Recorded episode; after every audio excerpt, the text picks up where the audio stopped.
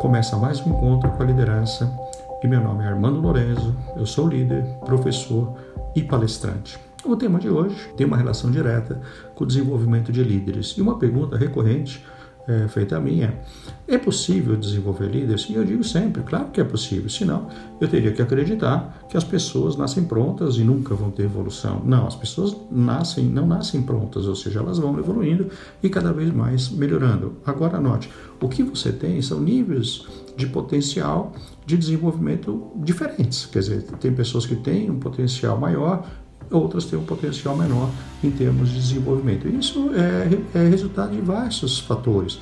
Você tem os valores, as crenças, o histórico de vida da pessoa, personalidade, tipo de comportamento que ela possui, nível de conhecimento.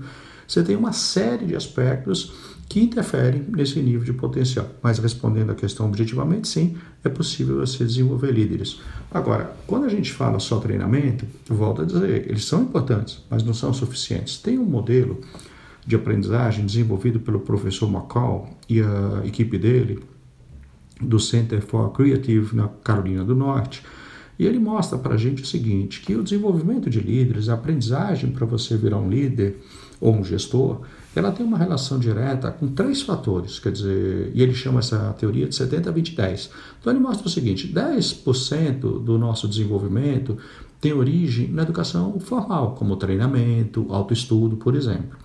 20% tem uma relação direta com, com relações que a gente tem, ou relacionamentos que a gente é, vai tendo com os nossos superiores, com os nossos líderes e também com pares, que aí é mais uma figura de mentor, vamos dizer assim. E, por fim, você tem os 70%, que é, na realidade, a experiência que você vai possuindo ao longo da vida. Então, 10% é educação formal, 20% é esse relacionamento que você tem com pessoas mais sêniores ou com pares, e 70% é experiência. Mas não é qualquer tipo de experiência. São experiências desafiadoras, são missões delicadas que a gente vai passando ao longo da vida profissional. Então, a pergunta que você tem que fazer é: você está preocupado com os seus 10%? Ou com os 90 que são o 20 mais 70. Então, quer dizer, você tem na sua rede de contatos pessoas que possam te dar um mentoring e, e, você tem isso muitas vezes sem custo hoje. As pessoas, por vocação, acabam ajudando umas às outras na própria empresa que você trabalha.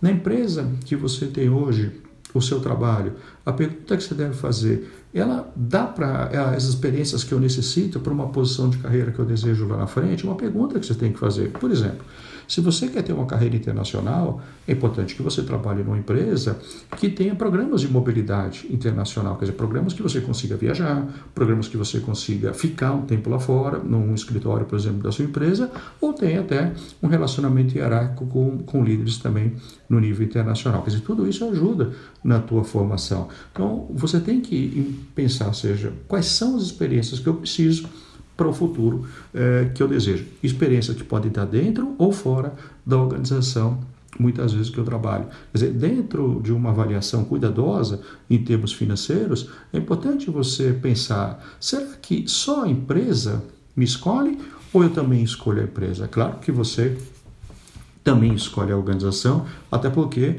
as experiências que ela vai te fornecer, elas são vitais para o teu desenvolvimento em termos de carreira, seguramente como um, um líder. Então, esse é o, o recado que eu queria discutir hoje com vocês, com o desenvolvimento de líderes, e que ficasse claro.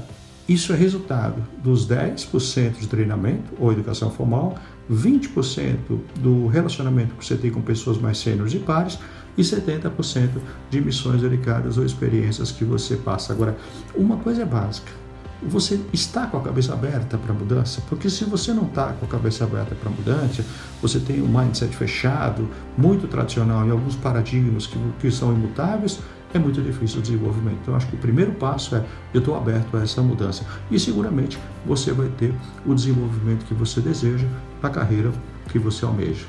Esse é mais um encontro. Gostaria que você pensasse nisso e nos próximos encontros trataremos de mais temas de liderança. Muito obrigado Pense nisso.